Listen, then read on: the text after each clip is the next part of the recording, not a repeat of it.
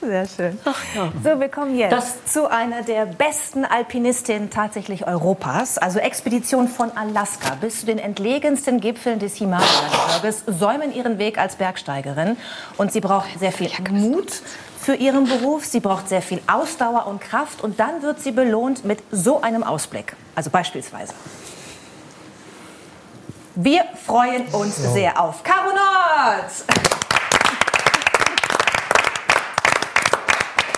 Caro, Sie sind jetzt aus der Schweiz zu uns gekommen, nach Bremen, aufs platte oh, Land. Fühlen Sie sich hier überhaupt wohl? So ganz ohne Berge? Hm, das ist schon ein bisschen komisch, vor allem so der schnelle Wechsel, gestern Nacht auf den Ski unterwegs zu sein und dann heute hier zu sein und morgen wieder irgendwie am Fühlen, am Fels zu sein. So das schnelle Wechseln ist manchmal ganz schön krass. Wissen Sie, was mir zugetragen wurde, direkt vor der Sendung, dass Sie eigentlich direkt nach dem Bahnhof in die Kletterhalle nach Bremen gebracht werden wollten. Das hat aber nicht funktioniert, weil der Zug ein bisschen Verspätung hatte. Also ich wollte da alleine hingehen, weil die ist ganz nah am Bahnhof. Ich kann doch nicht den ganzen Tag nur rumsitzen. Also irgendwie muss ich ja meine Energie rauslassen. Das heißt, Sie können wirklich nicht ohne Klettern, ja? Machen Sie das ja. täglich? Ja, also nicht unbedingt klettern, jetzt im Winter viel auf Ski oder Skitouren oder so, aber ich muss schon irgendwie meine Energie loswerden. Also ja, und Sie scheinen sehr viel Energie zu haben, denn Sie klettern diese steilen Bergwände, die wir gesehen haben und über die ich gerade gesprochen habe, ohne Hilfsmittel. Also nicht immer, aber sehr oft. Mal jetzt ganz praktisch gefragt, wie macht man das? Ja, ist nicht so schwierig. ähm, ja, wir benutzen unsere Hände und Füße, um an den Felsen hochzuklettern oder im Winter Pickel und Steigeisen.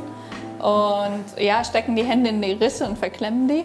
Und so kann man dann da hochklettern. ähm, das ist schon auch jahrelange Erfahrung und viel Training. Also so das Klettern ist schon ein Sport, der ziemlich viel Training braucht.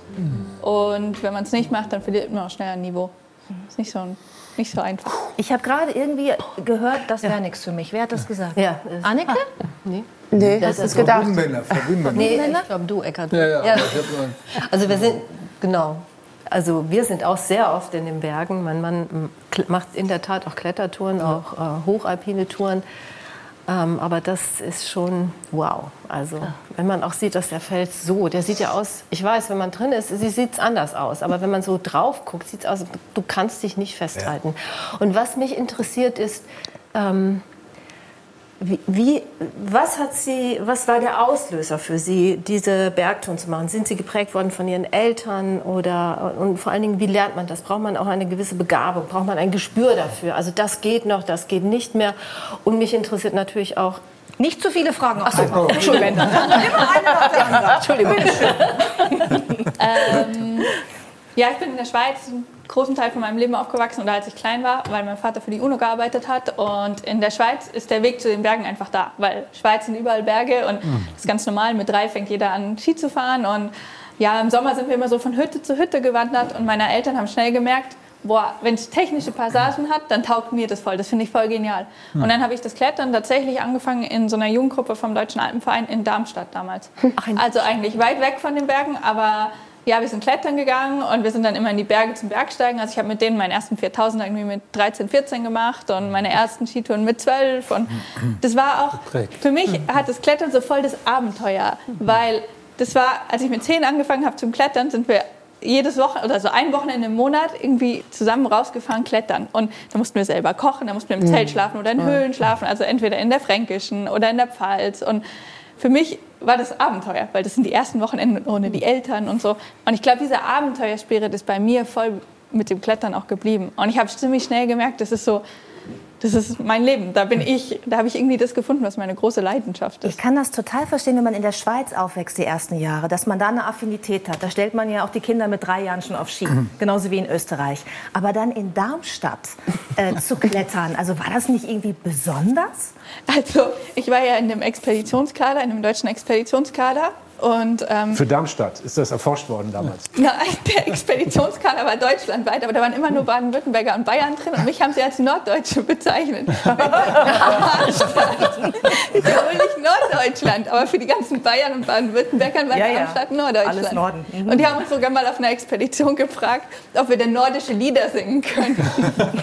für die ist das ganz weit im Norden gewesen. Und ja, es ist sicherlich nicht so das Prädestinierte zum Bergsteigen. Und wenn ich so andere Leute oder Freunde gesehen gesehen habe, die in Garmisch aufgewachsen sind, die haben es in die Wiege gelegt gekriegt. Ja, ja. Das habe ich nicht, das habe ich mir alles erarbeiten müssen. Sie haben mit 16 Jahren Ihre erste Expedition gemacht, und zwar in Argentinien. Was heißt Expedition da genau? Sie waren da ein Jahr, für, für ein, also ein Schuljahr, ne? Genau, ich habe einen Schüleraustausch in Argentinien gemacht, wo ich meinen Eltern so dankbar bin, dass sie mir die Freiheit gegeben haben, mich dazu motiviert haben, weil das prägt, wenn man 15 oder 16 Jahre alt ist, in so ein Land zu gehen wie Argentinien und zu sehen, es gibt was anderes als das behütete Europa, das behütete Deutschland. Und es gibt ganz andere Probleme und ähm, wir können hier vieles auch lockerer sehen. Und ähm, das Jahr hat mich, glaube ich, in meinem Leben am meisten zu dem geprägt, wo ich heute bin, weil das ist ja was ganz Spezielles gewesen. Und Eben in Argentinien steht der Aconcagua, das ist der höchste Berg äh, Amerikas. Und für mich war irgendwie sofort klar, da will ich hoch mhm. mit 16 Jahren.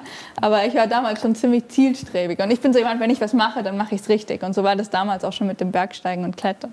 Hast du nie Angst, wenn du sowas machst? Also ich hätte wahnsinnige Angst. Ich würde mir das nie trauen. Hm. Also ich sage immer so, Angst ist meine Lebensversicherung. Ich habe schon mhm. auch Angst. Mhm. Sicherlich auf einem anderen Level, als was du jetzt sagst. Also auf einem ganz anderen Level. Ähm, aber wenn ich keine Angst mehr hätte, das wäre schlimm. Weil mhm. ähm, ich weiß, wenn ich Angst habe, jetzt muss ich aufpassen. Und ich sage immer, es gibt zwei Arten von Angst. Es gibt die Angst, wo ich weiß, okay, jetzt muss ich mich konzentrieren und die muss ich überwinden, aber die kann ich überwinden. Dann nehme ich alles zusammen und konzentriere mich 100% auf das, was ich mhm. tue, aber ich kann hier weitergehen. Und es gibt die Angst, die mir sagt, stopp, hier muss ich umdrehen. Hm. Und wir drehen auch ganz viel um am Berg. Mhm. Ich finde es eigentlich immer schade, Bergsteiger werden ganz viel so als Helden dargestellt. Und meiner Meinung nach sind wir keine Helden. Wir sind Menschen wie alle anderen und wir drehen auch ganz viel um. Und ähm, ich glaube, das ist das Wichtige. Und für mich ist das auch hm. nicht ein Besiegen von der Natur, sondern ein Zusammenarbeiten mit der Natur. Ich muss die Natur verstehen, ich muss irgendwie eins werden mit ihr, um auf den Berg zu steigen und ich will den Berg nicht besiegen. Das, hm. dieses Bild ist was so früher viel mehr von den Alpinisten als Helden und Besiegern dargestellt wurde, das, das passt für mich nicht. Und von männlichen Bergsteigern nehme ich an noch, ja. Ja, viel. Ja. Das ist leider immer noch eine sehr da gibt's, große gibt's immer noch eine ziemlich große Truppe, ja. ja. Aber das ändert sich. Wir sind uns vor ein paar Monaten in München begegnet auf einem Outdoor-Filmfestival und man kriegt schon mit, und ich bin natürlich durch meinen Beruf so ein bisschen da auch verbunden, dass, dass wir jetzt endlich auch den Genderwechsel da haben und dass diese dieses Abenteuergetue von Leuten, ich bin der Härteste und äh, kann die Natur bezwingen, dass das endlich sich ja. auflöst und äh, da jetzt Frauen kommen, die dann einen anderen Touch reinbringen, der irgendwie viel interessanter ist. Ja. Wo wir da gerade von Wechsel sprechen, ne? nicht, dass es sich jetzt so anhört, als ob wir jetzt gerade 50-50 Frauen Männer sind. Ich glaube, Bergführerinnen in der Schweiz 3 Prozent? 2 Prozent. 2 Prozent. Also weltweit Bergführerinnen sind 1 bis 2 Prozent. Ähm, ja. In der Schweiz sind wir knapp 40, in Deutschland sind es auch so um die 30. Aber ja, weltweit und in fast allen Ländern sind es 1 bis 2 Prozent. Die Franzosen sind ein bisschen besser, weil die auch Gas geben und das wirklich die Frauen motivieren. In mhm. allen anderen Ländern ist es schon so, dass du als Frau meist noch schwieriger in so einer Ausbildung hast als als Mann. Judith und ich haben vorhin überlegt, äh, also als wir über Sie gesprochen haben, ja, wie, ob man, wenn man merkt, wenn man so einen Berg hochsteigt, man hat Höhenangst äh, ob man das je besiegen kann oder ob, das, ob man dann sagt, Pech gehabt, das wirst du nie schaffen. Das ist eine gute Frage. Ich habe nie Höhenangst gehabt. Deswegen ist es für mich schwierig zu beurteilen. Ich glaube, es gibt Leute, für die ist es ganz schwierig und die können das nie überwinden, weil das ist einfach irgendwas, was sie in sich haben. Und die genießen es auch nicht, in die Berge zu gehen. Weil, also ich genau. gehe ja viel Berg führen und es gibt einfach Leute, die genießen es dann nicht und die leiden dann nur. Und dann denke ich mir, mhm. dann lass es lieber. Dann Man kann es aber behandeln. Und man kann es, der Mediziner sagt gerade, man kann es ja, behandeln. Ah, okay. Ja. Wirklich? Man Muss man da was wegschneiden oder ist das ja, kann man auch. Das würde jetzt zu weit führen. Aber jetzt mal ganz im Ernst, muss man dann eine Konfrontationstherapie machen und sich immer wieder dem aussetzen oder kann man da eine psychologische äh, Behandlung zu Hause machen? Nein, zu Hause würde ich es nicht machen. Aber also in der Praxis in Deutschland, ja, also unabhängig von Höhe und Berg. Flugangst gibt es ja Leute, die in engen Räumen zum Beispiel keinen Fahrstuhl fahren kann, äh, können. Das kann man wirklich behandeln und äh, man kann es aber auch operieren. Operieren? operiert man denn? Das ist, führt jetzt zu weit. Warum führt das? Sagen Sie doch mal, welcher Teil weg muss. Irgendwas im Gehirn bestimmt, oder? Äh, ich habe gerade komme vom Chirurgenkongress und äh, ja, genau. gerade darüber diskutiert, dass ein Kollege äh, Herzoperationen macht und äh, bei diesen Herzoperationen, die ja existenzielle Operationen sind, manchmal diese Frage aufkommt: äh, Ich habe äh, übrigens Angst im Fahrstuhl oder wir sind mit dem Schiff gekommen, weil mein Mann fliegt nicht aus Mallorca zur Operation nach Hannover. Und äh, dann hat er gesagt, das ist gar kein Problem. Wir operieren das Herz und äh, die Flugangst, die operieren wir gleich mit. Und, äh, etwas am Herzen. Ah, ja. ja, genau. Das äh, funktioniert. äh, es, gibt, es ist keine standardisierte Therapie. Worauf man, worauf man da äh, hinweisen kann, ist, dass es letztendlich eine existenzielle Erfahrung ist. Und eine Operation ist eine existenzielle Erfahrung. Und wenn ich das verbinde, sozusagen mit der Behandlung dieser existenziellen Angst, dann kann ich die tatsächlich auch behandeln. Okay. Also ich hätte lieber Flugangst als Herzoperativ. das, irgendwie überzeugt mich das nicht so richtig. Also aber ich habe jetzt den Wunsch, das machen zu lassen. aber ich glaube, Ihr Punkt ist total wichtig. Man muss Freude daran haben. Man muss das genießen. Und ich, ich denke auch, ich meine, wie gesagt, ich gehe Bergwandern, aber ich kenne genau meine Grenzen. Also ich würde das, was Sie machen, nicht machen können, weil, ich, weil es mir, glaube ich, auch keine Freude machen würde, aber auch weil das meine, deutlich über meine Grenzen geht. Und ich denke, wenn das die Menschen beherrschen oder für sich auch einsehen, dann kann man das äh, ganz gut mittendrin auch machen. Also man muss nicht so ganz hoch, also ganz, ganz hoch. Wir haben da ein Ja, ich glaube, das ist auch, ähm, das ist für uns ganz speziell als Bergführer, weil als Bergführer begleitest du Menschen da hoch und wir sind ganz oft, sage ich auch, viel mehr Psychologen, als die hm. Leute sich hm. denken. Das ja. Weil das Technische ist relativ einfach. Da haben wir eine ja. Ausbildung dafür, da kann ich die Leute da hochbringen. Aber wie gehe ich mit der Angst um? Hm. Wie weit darf ich sie weiter pushen? Wann muss ich entscheiden, nein, das wird zu gefährlich, ich muss jetzt umdrehen? Und das ist der Wahnsinn. Da ist ganz, ganz, ganz viel Psychologie mit dabei eigentlich. Gibt's Macht dir das mehr Spaß als das Bergsteigen selbst? Nee, ne? Mm -mm. Ja, okay. Manchmal würde ich mir wünschen, die würden jetzt einfach weiterlaufen. Aber das sage ich ihnen natürlich nicht so. Das, das hört jetzt auch keiner. wir haben ein Foto von Ihnen bekommen. Das müssen wir unbedingt jetzt zeigen. Deswegen muss ich einmal dazwischen gerätschen, weil darüber wollen wir bestimmt jetzt alle sprechen. Und zwar das Foto von einem typischen Schlafplatz bei ja. einem ihrer Touren. Das ist eine Art so ja, Felsvorsprung oder was ist das? Das ist eigentlich noch relativ viel Platz, oder? Weil ja. da können wir liegen und da können wir sogar unangeseilt schlafen. Also wir haben in dem Fall keine Klettergurte an, weil da kann man nicht runterfallen. Mhm. Wie hoch sind Sie da? Ich finde. Mm, das ist so auf der, das ist am Fitzroy in Patagonien. Das ist keine Ahnung dazu. 800 Meter Wand unten drunter und 800 Meter Wand unten drüber. Wieso, wieso äh, kann man da nicht runterfallen, wenn da der Abgrund ist? Das verstehe ich nicht. Ach, da ist doch ganz viel Platz. Wie kalt ist das da? Oder wie warm? Wahnsinn. Circa? Nicht so, nicht so kalt. Aber wir, also wir liegen da immer zu zweit in den Schlafsäcken, weil wir klettern mit unserem ganzen Material mhm. und wir müssen halt mit so wenig Material mhm. wie möglich klettern, weil je schwerer man ist, umso härter ist es zu klettern. Das heißt, wir haben immer einen Schlafsack zu zweit und einen so einen Biwaksack und auch immer nur eine halbe Isomatte und den Rest machen wir mit unseren Rucksäcken und den Seilen und so. Also das ist alles voll ausgeklügelt. Machen Sie das Schnick, Schnack, Schnuck, wer da ja. ganz außen liegen muss, wie mit der mit der türkisenen Jacke? Äh, manchmal schon. In dem Fall war es wirklich nicht so kalt, aber wir haben auch äh, danach an dem gleichen Berg noch deutlich kältere nee, Biwaks nee, gehabt. Judith, Judith, fragt wegen des Abgrunds. Ach so, ja. Das, das, ich würde da auf gar keinen Fall liegen, ich würde da sowieso nicht liegen wollen. Aber also es gibt auch Plätze, wo wir uns anseilen, wo wir mit dem Gurt im, im, im Schlafsack schlafen. Ja. Also wenn es wirklich ab, absturzgefährdet ist. Also ich habe den gleichen Berg dieses Jahr nochmal geklettert.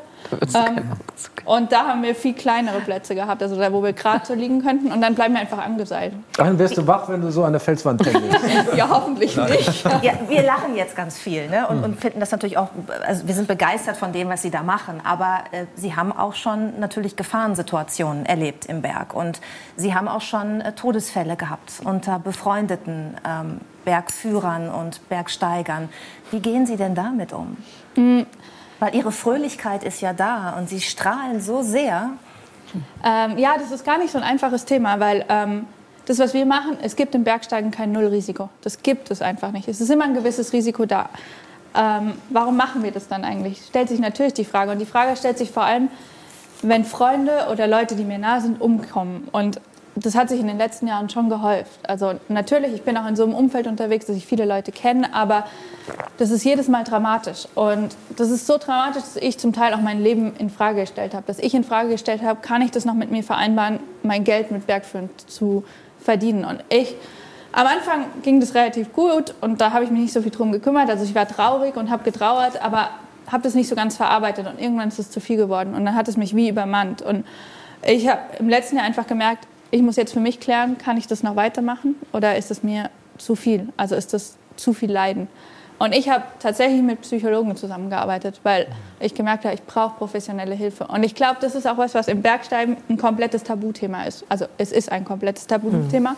was extrem schade ist, mhm. weil wir haben alle ganz oft oder die, die es hauptberuflich betreiben. Wir haben alle solche Erfahrungen und das wird immer weggedrückt und ich glaube, wir müssen es verarbeiten. Und mhm. das ist ganz, ganz wichtig. Und mir hat es im letzten Jahr so fast den Boden unter den Füßen weggezogen, wo ich gesagt habe, ich weiß nicht, ob ich das weitermachen will. Und ich habe aber in der Arbeit mit Psychologen gesehen, das ist einfach mein Leben. Und das ist das, was mich glücklich macht. Und ähm, ich werde es weitermachen. Und es wird immer wieder diese Fälle geben und das weiß ich. Und ich muss die, die Trauer nehmen, aber ich werde es weitermachen. Und das ist ganz wichtig für mich, das zu wissen. Und ich habe auch seitdem wieder Todesfälle miterlebt, auch ziemlich nah. Ähm, und auch Rettungsaktionen mitgemacht. Und es ist für mich aber nicht das existenzielle Problem, weil ich habe für mich irgendwie gemerkt, es ist meine Leidenschaft. Es ist das, was mich glücklich macht und es ist das, was meinem Leben Sinn gibt. Für mich habe ich das gefunden.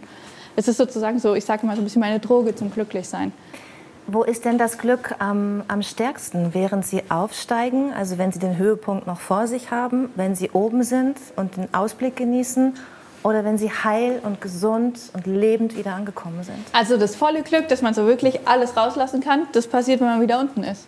Hm. Die Leute reden immer vom Gipfelglück. Hm. Und ja, das Gipfelglück, man, ist, man freut sich auf dem Gipfel zusammen, man ist glücklich und das ist eine wahnsinnige Erfahrung, das ist schön. Aber man weiß, der ganze Abstieg fehlt auch noch.